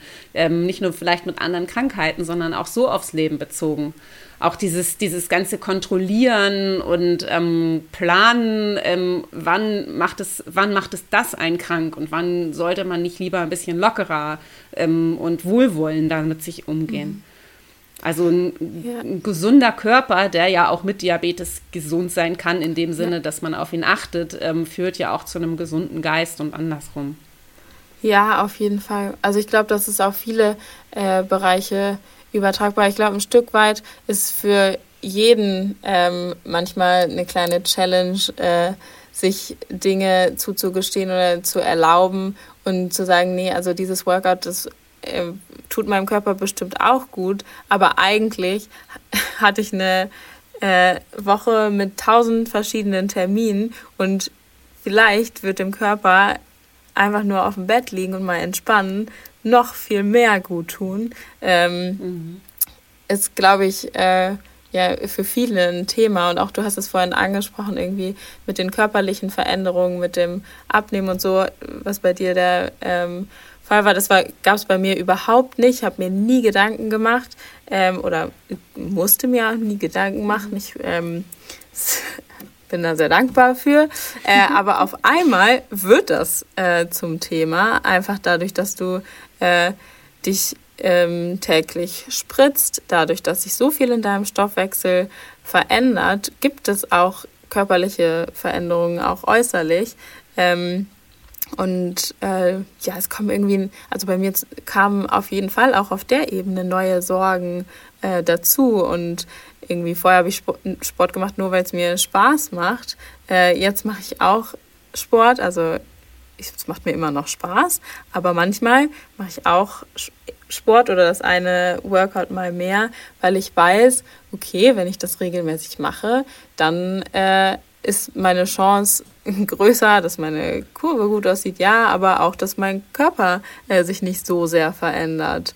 Ähm, das, also, das sind so viele Aspekte, die da ähm, irgendwie mitschwingen. Äh, ich weiß, dass ganz am Anfang mich durch eine Schulung, die ich hatte, das Thema Schwangerschaft und so auch total beschäftigt hat. Ähm, mhm. auch wenn ich nicht in dem Alter bin oder nicht vorhatte, in nächster Zeit Kinder zu kriegen. Aber das immer ein, äh, ein Thema für mich war. Also wenn man Erzieherin lernt, gerne mit Kindern arbeitet und so, ist häufig häufig der Fall, dass man auch gerne selber Kinder hätte. Ähm, mhm. Und ich weiß, dass mich äh, das nach einer Schulung total irgendwie ja kopfmäßig nicht mehr losgelassen hat, dass das äh, dann alles geplant sein muss und das, was man da alles machen muss. Und ja, das ist nicht mehr so leicht mit dem Kinderkriegen. Es kann sein, dass es gar nicht funktioniert. Das waren so Sätze, die da gefallen sind. Und ohne dass ich vorher viel über das Thema nachgedacht habe, auf einmal habe ich gemerkt, boah, das ist die ganze Zeit in meinem Kopf. Also es ist die ganze Zeit irgendwie mhm. was, äh, was mich beschäftigt. Ähm, ja, und so kommen halt irgendwie äh, neue Sachen dazu, mit denen man sich, die eigentlich so für Außenstehende vielleicht gar nichts mit Diabetes zu tun hat äh, oder haben, ähm, aber die dann trotzdem äh, super präsent sind. Und bei denen es dann herausfordernd ist, diese ähm, entspannte innere Haltung einzunehmen. Aber auch da kann ja auch ähm, wieder der Austausch mit Betroffenen helfen. Es gibt ja genau. auch, gerade bei Instagram gibt es ja auch viele ähm, Diabetes-erkrankte Typ 1er, die ähm, Kinder bekommen haben, die dazu Tipps geben können und die viel tiefer drin stecken, als es ein Arzt, der einfach nur diesen Bereich studiert hat, ja. äh, dann kann, einfach auch durch ja. die eigenen Erfahrungen damit. Und ähm, das ist sowieso, Austausch ist ja sowieso das A und O. Wenn ich, keine Ahnung, wenn ich einen Job wechseln will in einen Bereich, in dem ich noch nicht gearbeitet habe, dann frage ich doch am liebsten jemanden, der in dem Bereich arbeitet, wie es denn ist, in diesem Bereich ja. zu arbeiten. Und ähm, das kannst du auch mit anderen Lebenslagen machen. Und ich finde das ganz spannend und die Möglichkeit, die uns das Internet, gerade Social Media so bietet, äh, für den Austausch ganz großartig. Und das war mit ein großer Grund auch ähm, für Sology. Eben ähm, ja, die psychischen Erkrankungen, die ja, äh, wissen wir alle, gerade durch Corona sehr hochgegangen sind und die meisten Leute, die einfach äh, nicht die Möglichkeit haben, schnell Hilfe zu bekommen, äh, vielleicht können wir daran eben was ändern, aber auch der Austausch selbst äh, mit anderen, denen es genauso geht, kann schon ähm, helfen und kann schon eine Art von Erleichterung verschaffen, dieses verstanden werden einfach. Macht Tot, einiges total. aus. Total, ja. Das ist ja, also habe ich vorhin ja schon auch mal erwähnt bei Blickwinkel, auch ein Ziel. Ähm, klar geht es ähm, auch viel um Aufklärungsarbeit ähm, und einfach äh, darum, ähm, ja, Stigmatisierung ähm, aufzubrechen. Ähm, aber der Austausch steht schon auch viel im Fokus und es äh, hat mir unfassbar viel geholfen, hilft es immer noch. Ähm, ich finde, da, auch da muss ich das immer so die Waage halten, ähm, wenn man sich halt nur mit dem Thema beschäftigt und dann irgendwie die ganze Zeit auch äh, zum Beispiel bei Instagram in dieser Bubble ist und jedes Mal, wenn man mhm. Instagram öffnet, geht es auch wieder um äh, Diabetes-Themen.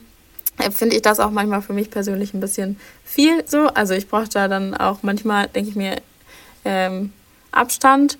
Äh, dann ähm, sage ich immer, ich bin eh schon die ganze Zeit permanent damit beschäftigt mit mir selbst. Dann brauche ich manchmal auch nicht nochmal wieder das von jemand anderem. Ähm, aber zu wissen, dass es das gibt ähm, und dass ich mich irgendwo hinwenden kann ähm, und mich da auszutauschen, da äh, Fragen zu stellen, zu klären, aber auch einfach nur mal, äh, einfach nur mal zu quatschen ganz unabhängig mhm. äh, von äh, irgendwelchen besonderen Fragen oder Herausforderungen. Ähm, ja, das tut einfach gut. Das ist einfach, ähm, ist einfach richtig schön. Ja. Definitiv. Definitiv. Und ich hoffe, denke und hoffe, dass sich jetzt viele unserer Hörer da natürlich auch wiederfinden, ob sie jetzt äh, Diabetes haben, irgendeine andere Krankheit, ob es eine psychische Krankheit ist oder einfach nur mal ein Durchhänger, auch wenn man kerngesund ist, braucht man den Austausch. Definitiv. Ja, und so, also für mich immer ganz wichtig ist auch, äh, den Fokus immer wieder neu auszurichten. Und das, da hilft mir der Austausch mit anderen auch äh, ganz häufig. Ähm, wenn man sich dann mit einem Thema auseinandergesetzt hat, was einem irgendwie, was einen irgendwie gerade beschäftigt oder so, dass man dann aber ganz oft gemeinsam immer dahin kommt zu sagen, ja, aber also ja, das ist blöd und das ist gerade herausfordernd, aber guck mal, wie schön das ist, dass wir uns jetzt äh, ausgetauscht haben, gefunden haben, gesprochen haben äh, und ne, wieder da in diese eher äh, dankbare Haltung auch irgendwie zu rutschen. Ich finde, äh, das bringt das zumindest für mich auch voll häufig mit, dass ich so sehe, ähm, boah, ich bin da nicht alleine äh, und ich habe ganz viele tolle Leute kennengelernt, dadurch, dass äh, ich jetzt äh, Diabetes habe, aber es gilt, glaube ich, ja für vieles andere einfach auch. Ähm, so den Fokus wieder, es hört sich immer so blöd an, aber den Fokus wieder auf das Positive zu richten äh, und zu sagen, so, das sollte vielleicht auch ein Stück weit einfach irgendwo so sein oder es kommt, wie es kommen soll, es wird schon alles funktionieren. Äh, ich bin da ja nicht alleine. Also ich bin ja, ja irgendwie ähm, da in einer richtig schönen Community, wie das jetzt so heißt, aber ich bin da aufgehoben. Ähm, ja, und da gehen Leute mit mir den Weg, äh, auch du wenn ich meinen individuellen ja. gehe. Ja. Genau, du wirst verstanden. Das ist, ist ein schönes Gefühl, einfach verstanden zu werden, irgendwie von anderen, die das auch kennen. Das sehe ich ja. auch so. Vorab, als wir gesprochen hatten, hattest du ja auch kurz gesagt, dass ähm, du bei den Kindern und Jugendlichen auch ähm, Betroffene hattest, denen du da vielleicht auch helfen kannst. Ähm, wenn ich äh, Patienten habe, die auch Diabetes haben. Ja, dass, das, dass deine eigene Erkrankung da eben die Türen vielleicht auch besser öffnen kann, ähm, dann Zug zu haben oder passt das nicht? Mm, doch, ähm, also wenn, ähm, seit ich die Diagnose habe, aber tatsächlich witzigerweise auch schon vorher, ähm, habe ich Patienten betreut, die selber äh, Diabetes haben. Äh, kurz vor meiner eigenen Diagnose hatte ich mich sehr intensiv mit einer Patientin mit dem Thema Diabetes auseinandergesetzt, weil sie durch äh, ihre Diagnose in eine depressive Episode gerutscht ist. Äh, und dann war ich total im Thema drin und dann durfte ich selber mich damit auseinandersetzen.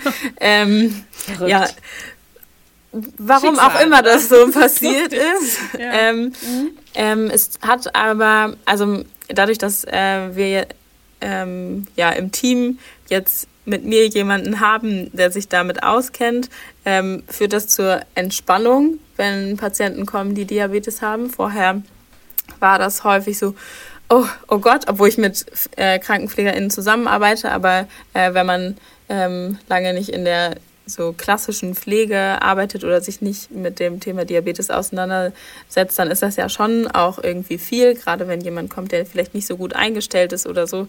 Ähm, und die äh, Jugendlichen bei uns, die sind 14 bis 18, aber manchmal dann ja auch genau irgendwie in der Pubertät ja auch nicht so eine mhm. ähm, leichte Phase grundsätzlich äh, und mit, einer, mit einem Diabetes dann vielleicht auch nochmal manchmal ein Stück weit herausfordernder. Äh, deshalb bringt das äh, oder hat das zumindest aus meiner Perspektive äh, ein bisschen Entspannung gebracht. Äh, ich war dann immer ganz automatisch zuständig, halt einfach für die Patienten mit Diabetes, habe mich darum gekümmert, ähm, da, ob das läuft und dass das läuft. Ähm, und ähm, ich habe den Patienten das immer freigestellt. Ich habe denen das erzählt und habe äh, gesagt, ähm, ich bin auch in deinem Team. Ähm, wenn du möchtest, können wir uns darüber mal austauschen, können wir da quatschen, wenn du Fragen hast, äh, wenn das dein Bedürfnis ist. Aber ähm, ich habe das nie, ähm, also nie zur Regel gemacht, dass das Thema werden musste. Mhm. Ähm, spannenderweise sind ganz viele dann irgendwie so nach ein, zwei Wochen auf mich zugekommen und haben gesagt, ah, wie machen Sie das eigentlich? Und ähm, was nutzen Sie denn eigentlich für einen Sensor und so und haben dann darüber probiert, mhm. äh, mit mir ins Gespräch zu kommen. Und da ähm, ja, war das schon hilfreich. Ähm, auch da, ne, wir haben vorhin über das Thema gesprochen, wie viel gibt man da so von sich preis oder wie viel erzählt man davon. Ich habe den Patienten im Einzelkontakt äh, davon erzählt, wenn das in der Gruppe aufkam. Hm, auch habe ich auch da Dinge gesagt. Ähm, glaube, also mir hilft es, wenn Leute von sich erzählen und äh, ich andere Menschen mit Diabetes kennenlerne, die ähm, auch über die Herausforderungen sprechen. Deshalb, ähm, wenn ich danach gefragt werde, habe ich das auch im Kontakt mit dem Patienten so gemacht. Ähm, ja, ich ähm, habe bisher nur positive Erfahrungen sammeln dürfen. Ach schön, ach ja. schön. Wir hatten äh, ja ähm, schon darüber gesprochen, wie, ähm, ja, wie extrem die krass die Zeit ist, wenn man so eine Diagnose bekommen hat, äh, dass man vielleicht körperlich es schnell schafft, mit den Gegebenheiten umzugehen, aber es ist vom Geist sehr schwer, es zu erfassen, es zu akzeptieren. Und ähm, ja, da mitzukommen irgendwie einfach. Das braucht seine Zeit und ich, ähm, ja, ich habe da selbst mit zu kämpfen gehabt und ich fände es jetzt sehr spannend, wenn du erzählen magst, ähm, was du da für dich rausgefunden hast. Wie bist du damit umgegangen? Ähm, mein Vorteil war so ein bisschen, dass ich ja äh, in dem Bereich arbeite, wo es genau darum geht, ähm, herauszufinden oder wo ich mit anderen Menschen erarbeite, äh, wie sie mit herausfordernden Situationen umgehen können. Ne? Wir ähm, gucken so ein bisschen, äh, was sind Skills, also was sind Fertigkeiten oder Fähigkeiten, die ich brauche, ähm, um mit Situationen äh, umzugehen, die jetzt irgendwie gerade nicht so vorhersehbar waren oder die jetzt vielleicht nicht alltäglich sind, beziehungsweise die ähm, auf irgendeine Art und Weise zu Anspannung bei mir führen. Ähm, und das ist bei jedem Menschen ja was anderes und äh, jeder Mensch braucht Skills. Ne? Wir haben auch schon äh, darüber gesprochen, dass äh, viele Dinge, die, über die wir jetzt so sprechen und äh, die unser Leben jetzt ähm, mit, durch den Diabetes irgendwie beeinflussen, eigentlich auch für alle äh, gelten. Und so ist das auch äh, dabei so ein bisschen. Und mein Vorteil war eben, ähm, dass ich durch die Arbeit ganz viel schon darüber gelernt habe, was man machen kann, ähm, wenn da eine Situation ist, mit der man jetzt gerade irgendwie mental nicht so leicht umgehen kann oder wo das jetzt gerade irgendwie ein bisschen schwer ist. Und äh, ganz konkret habe ich äh, verschiedene Dinge ausprobiert. Ich bin schon immer ein super äh, neugieriger Mensch und mache sehr gerne verschiedenste kreative Projekte, äh, so dass ich Stricken angefangen habe und so. Bewegung war ja halt erst kompliziert äh, und dann habe ich solche Sachen halt ausprobiert einfach ähm, und gleichzeitig ähm, habe ich ähm, vorher schon Hula Hoop gemacht, Hoop Dance mache ich. Ähm, und das hat mir auch total geholfen, ähm, weil ich da ähm, einfach alles um mich herum vergesse. Ich muss mich da so sehr auf den Reifen konzentrieren äh, und auf die Tricks, die ich damit so mache. Ähm, und deshalb äh, ja, war das eine riesengroße Stütze. Ähm, und ich habe dann auch äh, in der Zeit ähm, das war dann schon ein paar Monate später, aber ich habe eine Hoop Dance Trainerausbildung zum Beispiel gemacht, auch mir ein neues Ziel gesetzt, was gar nichts äh, irgendwie mit der Erkrankung zu tun hatte oder wo ich gar nicht irgendwie äh, daran denken musste. Das hat mir auch total geholfen, irgendwie zu sehen, okay, ich kann auch neben der normalen Arbeit noch eine Ausbildung wuppen und äh, da irgendwie mir noch so einen kleinen Traum erfüllen. Ähm, genau, das ähm, ja, habe ich gemacht und äh, dann halt eben viel den Austausch äh, gesucht mit anderen Menschen mit Diabetes. Auch darüber haben wir schon viel gesprochen. Ähm, aber eben halt auch mit meiner Familie, äh, die mich da sehr, sehr eng unterstützt hat. Ähm, und dann sind das halt so äh, kleine Sachen ähm, auf der Yogamatte, die mir geholfen haben, aber auch ähm, ja, zum Beispiel was an meinem Schlüsselbund, was mich ja daran erinnert, äh, dass das schon alles gut ist und es mich ablenkt, wenn ich mich gerade mal wieder äh, aufregen möchte oder so.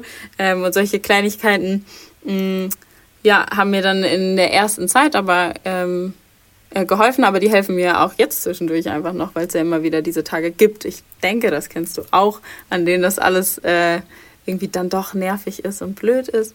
Ähm, und da so ein Repertoire zu haben von Dingen, auf die man zurückgreifen kann, wo man weiß, die tun mir gut oder die lenken mich gerade einfach ab von dem Ganzen, ähm, ja, ist irgendwie super hilfreich, ist, glaube ich, ähm, für jeden hilfreich, weil jeder ja irgendwo ein Thema hat oder irgendwo Situationen hat, die mal äh, nicht so schön sind. Ja, total, total, stimmt. Hast du denn nur ähm, in Anführungszeichen neue Dinge gestartet ab der Diagnose oder hattest du schon ähm, Hobbys und ähm, ähnliches vorher gemacht, was dann auch geholfen hat? Ähm, also Yoga habe ich vorher schon gemacht und äh, Hoop Dance habe ich vorher auch schon gemacht. Äh, ich habe das mit einer anderen Bewusstheit dann gemacht. Ne?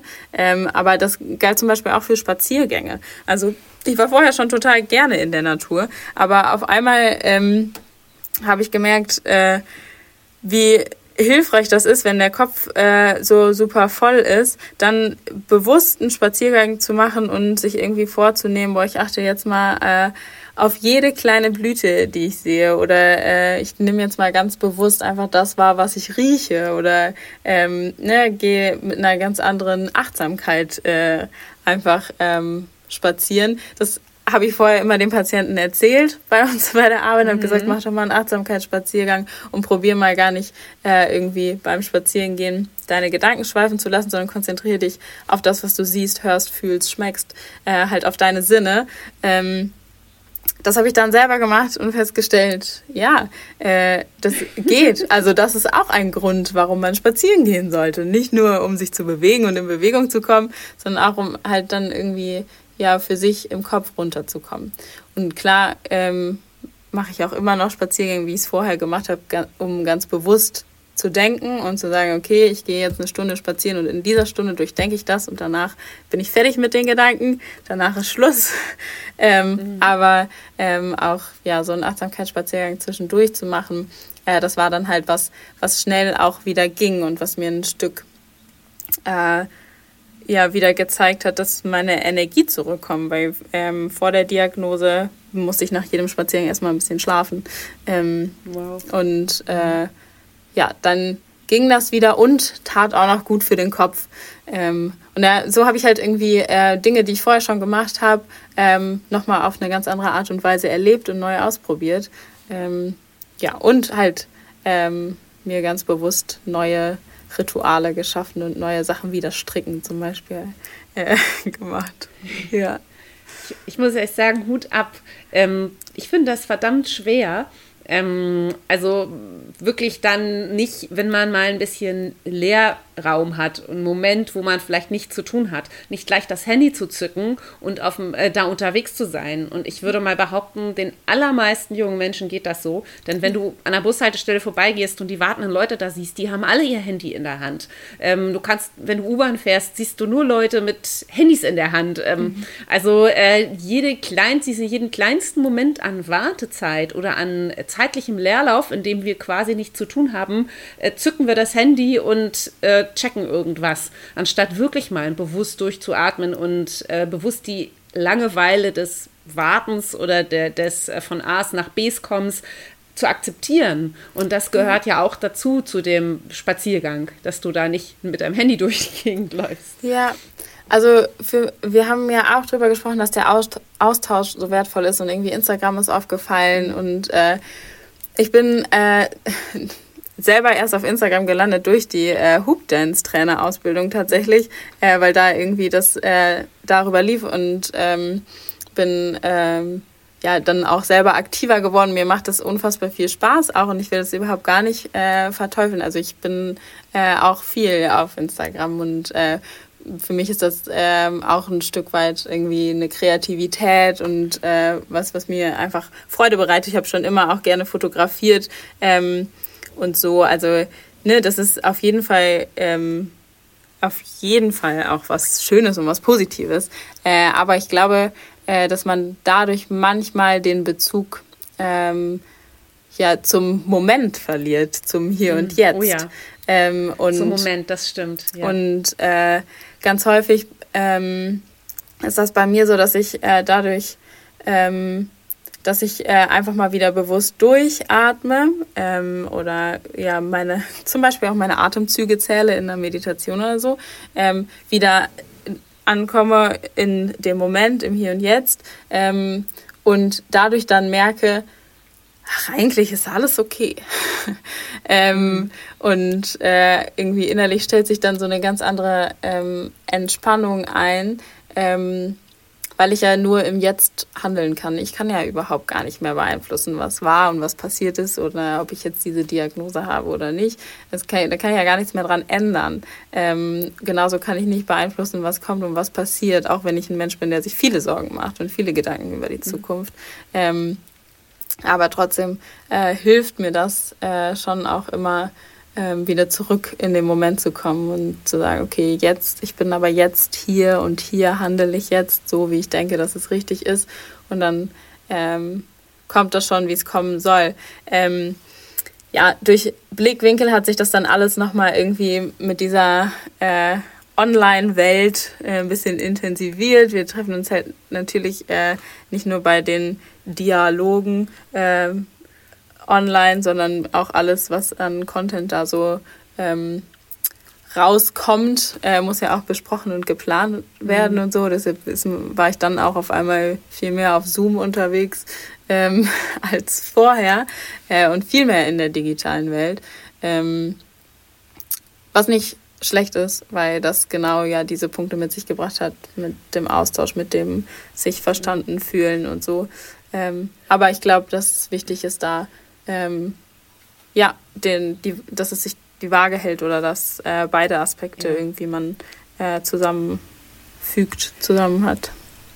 Ja, ich glaube, es muss kontrolliert bleiben. Wenn du jetzt mit einem bestimmten Sinn ähm, darauf gehst, nämlich für Blickwinkel oder für den Austausch, ist das eine Sache. Aber wenn man gar nicht mehr bewusst wahrnimmt, dass man permanent das Handy zückt, es gibt sehr viele Leute, die nicht Social Media abhängig sind, sondern vielleicht auch Nachrichten-App abhängig mhm. und permanent gucken, ob was bei Spiegel Online wieder Neues passiert und so weiter.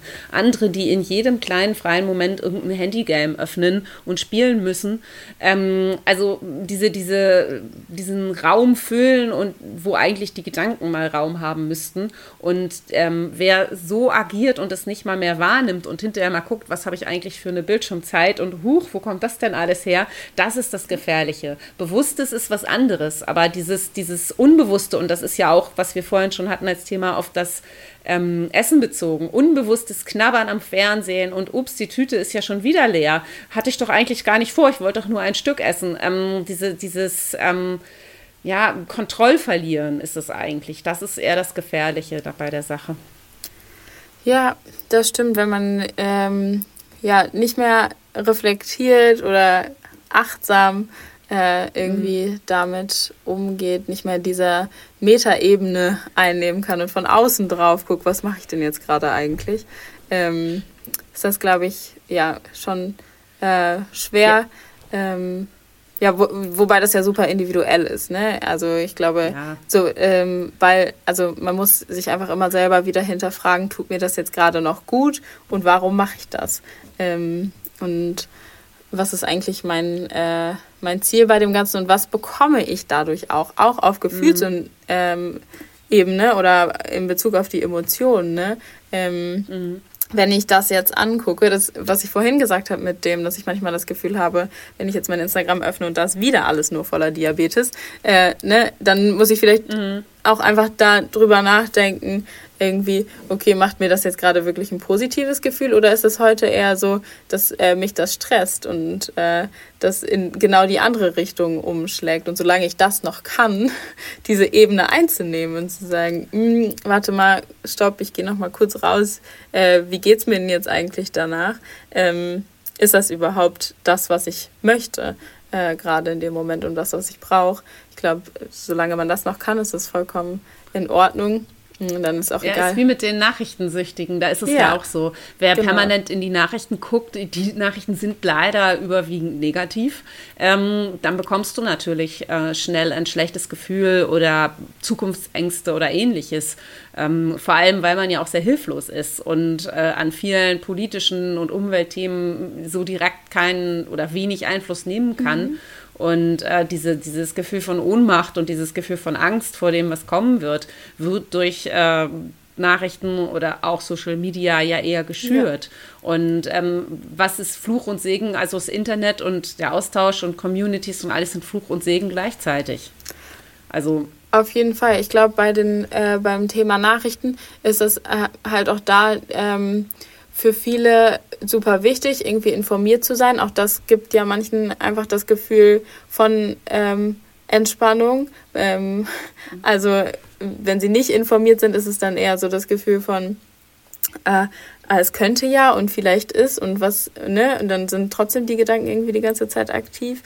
Ähm, also auch da so ähm, diese, ja, dieses Abwägen von ähm, ja gut, aber das ähm, Abwägen schön gut, aber ähm, manchmal muss man es ja vielleicht auch aushalten. Es ist ja das gleiche wie ähm, das mit dem Blutzucker messen. Wir haben ja aufgrund dieser Sensoren, die wir jetzt haben, die Möglichkeit, eine kontinuierliche, ähm, den kontinuierlichen Blutzucker zu messen. Viele Leute gucken dann permanent drauf und checken ihn permanent. Früher war das gar nicht möglich. Früher konnte man punktuell messen und ganz früher konnte man nur so Pi mal Daumen messen, messen ja. eben über, über den Urin. Und es hat trotzdem funktioniert. Und ich habe mich auch mit einer unterhalten, die meinte, wenn sie den Sensor wechselt, ähm, macht sie erst mal zwei Tage Pause, um diesen Druck permanent auf, diesen, auf diese Werte und auf diese Kurve gucken zu müssen, äh, nicht zu haben, sondern misst wieder ähm, blutig, also per Peaks in den Finger punktuell. Auch mhm. wenn das weniger genau ist, kann es einem ja manchmal eine Erleichterung verschaffen, wirklich mal unabhängig zu sein, sich zu befreien. Heißt eben auch auf das Thema Handy, vielleicht das Handy auch mal ausmachen, ähm, nicht für die Diabetiker, die darüber messen, aber vielleicht einfach auch mal die Apps ausmachen, vielleicht es mal bewusst weglassen und sagen, ich kann das aushalten, dass ich jetzt nicht über Nachrichten informiert bin, dass ich nicht gesehen habe, was wer jetzt gepostet hat, äh, sondern ich kann mich auf mich konzentrieren und da muss man noch nicht mal meditieren, sondern das kann einen schon in diese Richtung bringen irgendwie. Und das, was du vorhin eben erzählt hast mit dem bewusst auf Blumen achten, bewusst schauen, was um einen herum passiert, äh, ist das, was, wenn wir das Handy wegstecken, wirklich passiert. Dann gucken wir mal, was passiert noch so um uns herum. Sehr hilfreich, auf jeden Fall. Und so schwer. Definitiv. Ja, das stimmt. Ähm, und das ist was, äh, was glaube ich, ähm, äh, noch schwerer ist dadurch, dass äh, diese ganzen digitalen Welten so unfassbar präsent einfach sind. Aber der Vergleich ist total gut mit dem äh, mit diesem kontinuierlichen Blutzucker messen, weil äh, also ich musste nur fünf Tage lang pieksen äh, und dann hatte ich meinen ersten Sensor. Äh, ich weiß nicht, das war bei dir im Zweifel ähnlich. Ja, das sogar nicht. Ein Monat. Ein Monat hast Knapp. Ja. ja. aber ich war auch sehr ungeduldig ähm, und wollte ihn endlich haben und so. Also ja. ähm, ähm, also bei mir war das äh, eigentlich so richtig gar keine Frage, ob ich den äh, mhm. kriege oder nicht. Das war irgendwie selbstverständlich mhm. äh, da bei dem Diabetologen. Also ich wurde schon gefragt, aber ähm, ich ähm, mhm. habe da schon auch primär die Vorteile gesehen, sehe die auch tatsächlich immer noch trotzdem. Äh, ist das richtig, äh, was du sagst, weil das äh, natürlich das ähm, nochmal verstärkt, dass man wirklich äh, permanent auch damit beschäftigt sein kann. Ähm, aber mir geht es tatsächlich so, ähm, dass, also es gibt immer mal wieder Tage, da gucke ich da vielleicht immer einmal vor dem Essen drauf und dann nicht mehr. Ähm, und äh, das musste ich aber auch erst lernen. Und das ging auch nur, weil ich mir eben genau diese Tage genommen habe und gesagt habe, nee, jetzt, also heute spielt es mal nicht so eine große Rolle. Und heute ähm, ist das egal. Und weil ich dann gemerkt habe, ach, das läuft ja trotzdem und es geht, es geht, passiert gar nichts, wenn ich da jetzt mal nicht äh, mhm. zehnmal drauf gucke. Ähm, deshalb äh, kann ich jetzt anders damit umgehen und sehe vielleicht, also und sehe das positiv auf jeden Fall, dass ich das habe. Also es erleichtert ja schon auch einfach vieles. Aber ich äh, verstehe voll äh, dieses, ja, dass man einfach äh, sich davon auch so ein Stück weit unter Druck gesetzt fühlt. Und ja, das, also ich glaube, wenn man immer zwischendurch diese Tage einschiebt von, okay, heute mal ganz bewusst kein Handy, heute mal ganz bewusst achtsam sein äh, oder ganz mhm. bewusst mhm. irgendwie äh, wahrnehmen, was um mich rum im Hier und Jetzt gerade passiert. Ähm, ich glaube, dann äh, macht es einem das leichter, damit umzugehen. Ja. Ja, und eben äh, das, was du gerade auch erzählt hast, mit den Hobbys, mit den Tätigkeiten, mit den Leidenschaften, die du für was hast. Denn wenn du in deinem Sport bist, ähm, welcher Sport es auch immer ist, ob es bei dir der Hula Hoop ist oder bei mir das Volleyballspielen, das Handy hat da keinen Raum in dem Moment. Ja. Oder wenn du strickst, hast du auch keine Hand frei, um auf dein Handy zu gucken. Wenn ich mich mit Freunden treffen, finde ich es auch, fände ich es auch völlig daneben, ständig mein Handy zu zücken. Und ähm, sowas befreit ja auch. Und tatsächlich war es bei mir in diesem Informationskurs, Kurs nach der Diagnose, den Diabetiker immer bekommen von der Krankenkasse aus, um zu lernen, wie man damit umgeht, so, dass ich gesagt habe, oh Gott, ich habe gerade beruflich, ich bin selbstständig, ich habe gerade beruflich so viel zu tun. Ähm, ich muss gucken, dass ich mir hier für den Raum schaffe. Und eine andere sagte, ich habe mir jetzt bewusst sechs Wochen freigenommen und befasse mich nur mit dem Diabetes. Und da habe ich innerlich für mich gedacht, das wäre für mich, nicht, für mich nichts, weil er zu viel Raum bekommen würde. Sondern mhm. die anderen Dinge noch zu haben und ihn in meinem Leben zu integrieren, anstatt mich beherrschen zu lassen, das, was ich eingangs schon sagte, ähm, fühlt sich für mich besser an. Und ich, ich bin auch davon überzeugt, dass das der richtige Weg ist. Mögen mir vielleicht Leute widersprechen, mhm. aber ich glaube, Krankheiten oder andere Dinge im Leben müssen ein Teil von uns werden und nicht unsere Identität. Das stimmt, da stimme ich dir zu, aber ich glaube, dass man da auf unterschiedlichen Wegen hinkommen kann. Ähm, also, ne, ich, ähm, finde, da sieht man wieder, wie super individuell das einfach ist und wie jeder wirklich bei sich gucken muss, okay, was fühlt sich gerade richtig an. Ich zum Beispiel, ich habe sechs Wochen äh, auch Pause gemacht, äh, ja, weil ich, ähm, mich hat der Gedanke überfordert, komplett arbeiten zu gehen.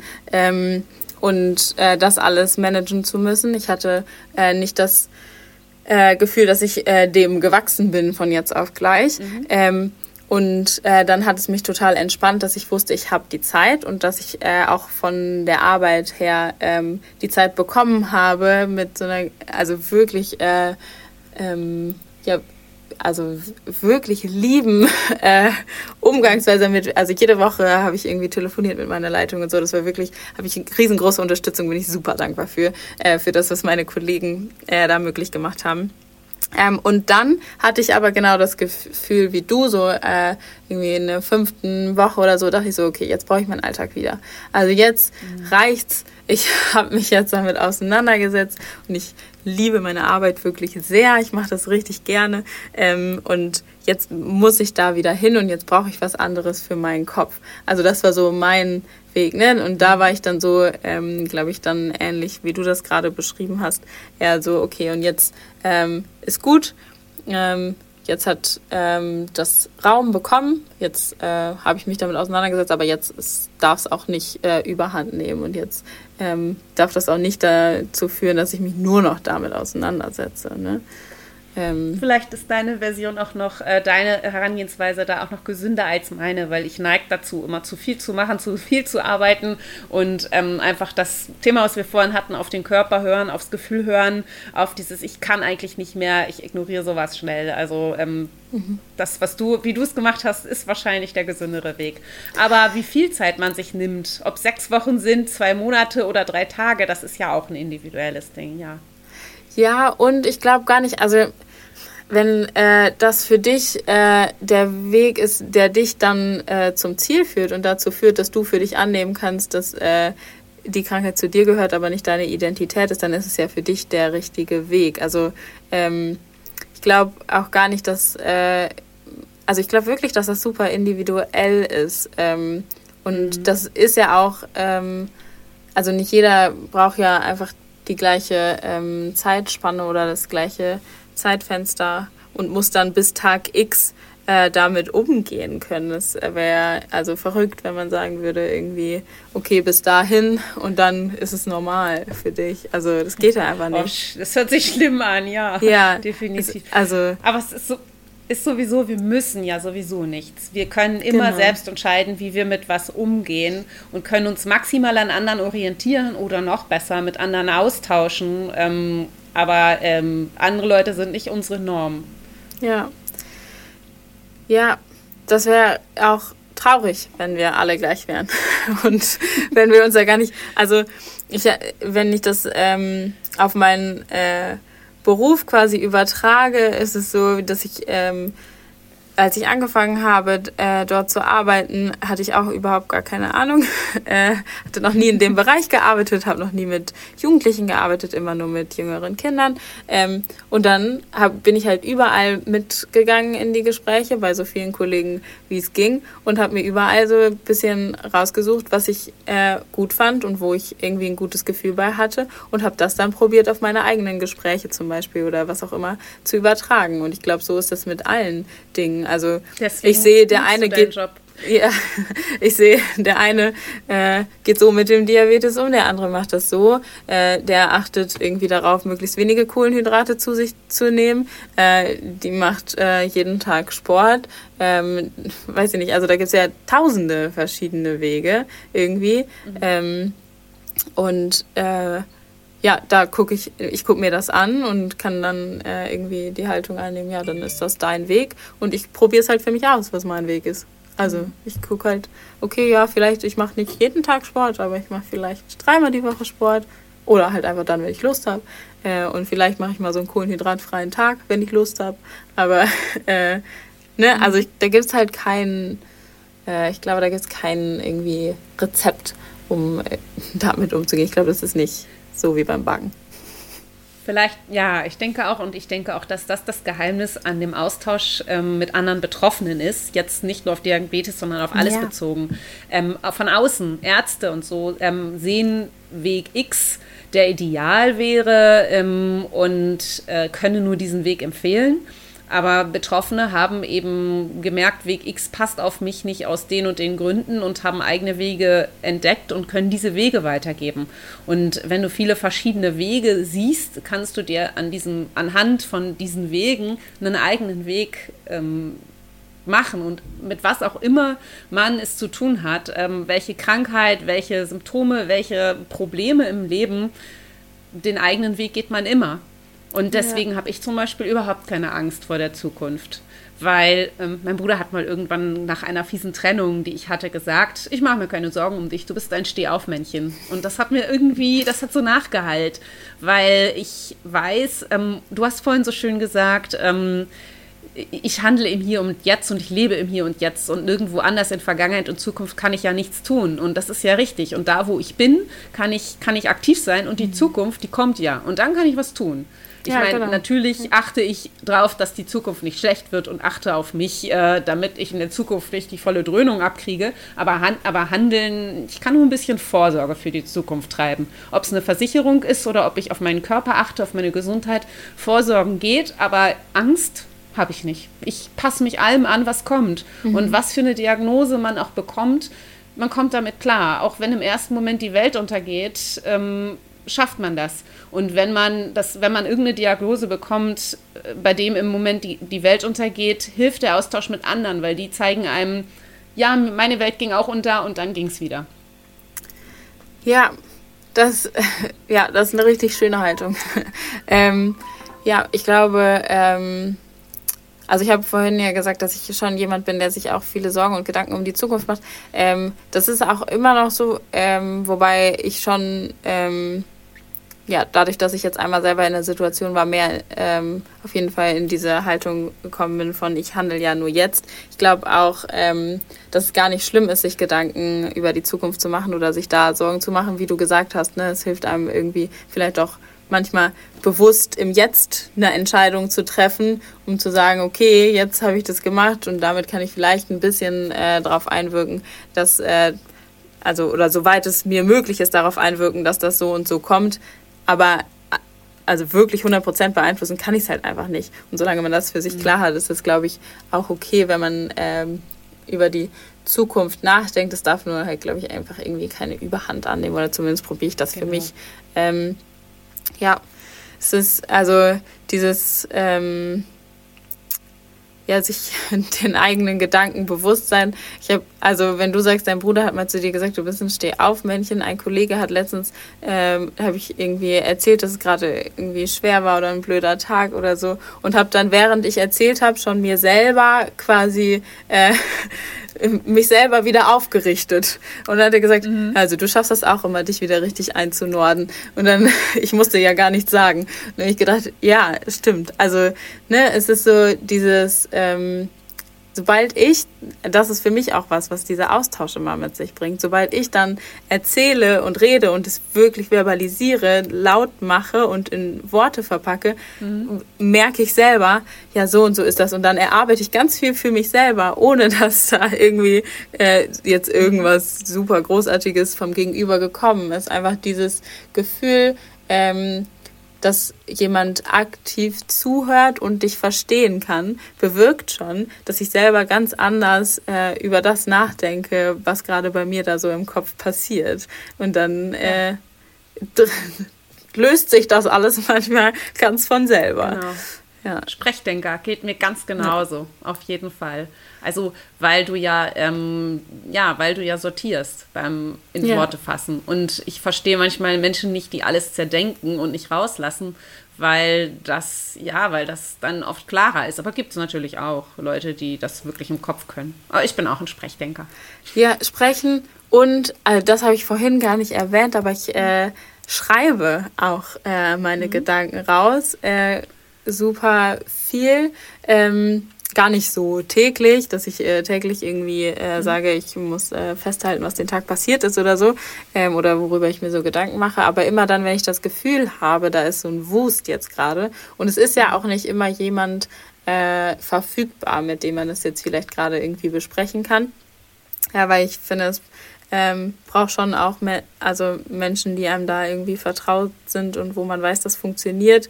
Und ähm, es gibt ja immer wieder auch Situationen, wo halt äh, dann irgendwie die Bedürfnisse des anderen gerade im Fokus stehen. Und Schreiben also ist da tatsächlich was, was mir äh, auch unfassbar viel geholfen hat. Ähm, einfach, also einfach rausschreiben.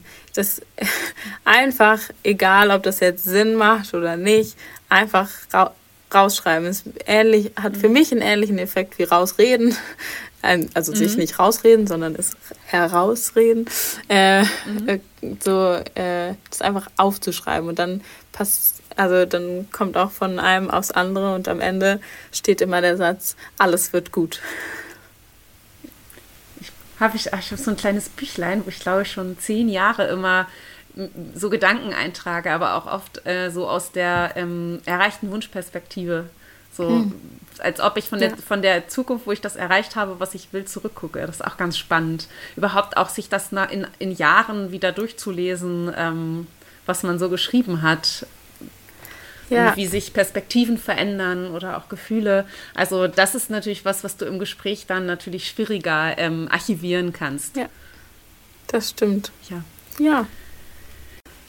Ja, du, ähm, danke dir, dass du überhaupt auch deine Erfahrungen äh, so offen mit uns geteilt hast und so offen erzählt hast, wie ähm, dich Diabetes so auch beeinflusst. Äh, eine abschließende Frage habe ich noch, die stellen wir all unseren Podcast-Gästen. Und zwar lautet die, wenn du einen Wunsch frei hättest, egal was, und es muss sich nicht zwangsweise auf Diabetes beziehen, äh, was wäre das? Ähm, also die Frage nach äh, dem einen Wunsch äh, ist ja immer ein bisschen schwer zu beantworten. Ich habe in meiner Ausbildungszeit ganz häufig gelernt, äh, mich auf meinen Bauch zu verlassen und äh, habe so eine Haltung angenommen von, egal was kommt, es äh, wird schon so kommen, wie es kommen soll. Und es äh, wird sich ergeben ähm, und ich werde äh, mit der Situation klarkommen, so wie sie dann ist und bin sehr, sehr dankbar dafür, dass ich da von außen diese Impulse immer bekommen habe. Und ich wünsche mir einfach, dass gerade in dieser unruhigen Situation, in der wir alle leben mit äh, der wir gerade alle umgehen müssen, alle ein Stück weit äh, in so eine dankbare Haltung kommen ähm, und ja, die Neugier trotzdem nicht verlieren, weiterzumachen, nicht aufzugeben und ich wünsche mir da für mich, dass ich das noch lange und auf verschiedenen Wegen mit jungen Menschen erarbeiten und bearbeiten kann. Das war mir schon immer ein Anliegen und dadurch, dass ich jetzt äh, selber mal in der Situation war, dass sich mein Leben so einmal umgekrempelt hat durch eine Diagnose, äh, ist mir nochmal bewusster geworden, wie wichtig mir das ist, einfach da auch anderen zu helfen, in so eine Haltung zu kommen. Wow, das ist ein ganz toller Wunsch. Den habe ich auch. Da springe ich jetzt einfach auf den Zug auf. Mehr Optimismus irgendwie, das ist schon schön. Ja. Ich glaube, das können wir uns allen wünschen. Also, ja, liebe Jenna, herzlichen Dank nochmal, dass du Gast in unserem Podcast warst. Danke, dass ich Gast sein durfte. ja, ja, und äh, ja, ich freue mich ähm, und bis zum nächsten Mal. Danke, dass du dir diese Folge angehört hast. Falls dir die Folge gefallen hat, würden wir uns über eine Bewertung und ein Like freuen. Folge uns auch auf Instagram oder schau auf unserer Website zoology.info vorbei, um noch weitere Infos zu erhalten. Dort kannst du auch dein Feedback dalassen oder uns kontaktieren, wenn du auch Teil dieses Podcasts werden möchtest oder irgendwas anderes auf dem Herzen hast. Wir hören uns.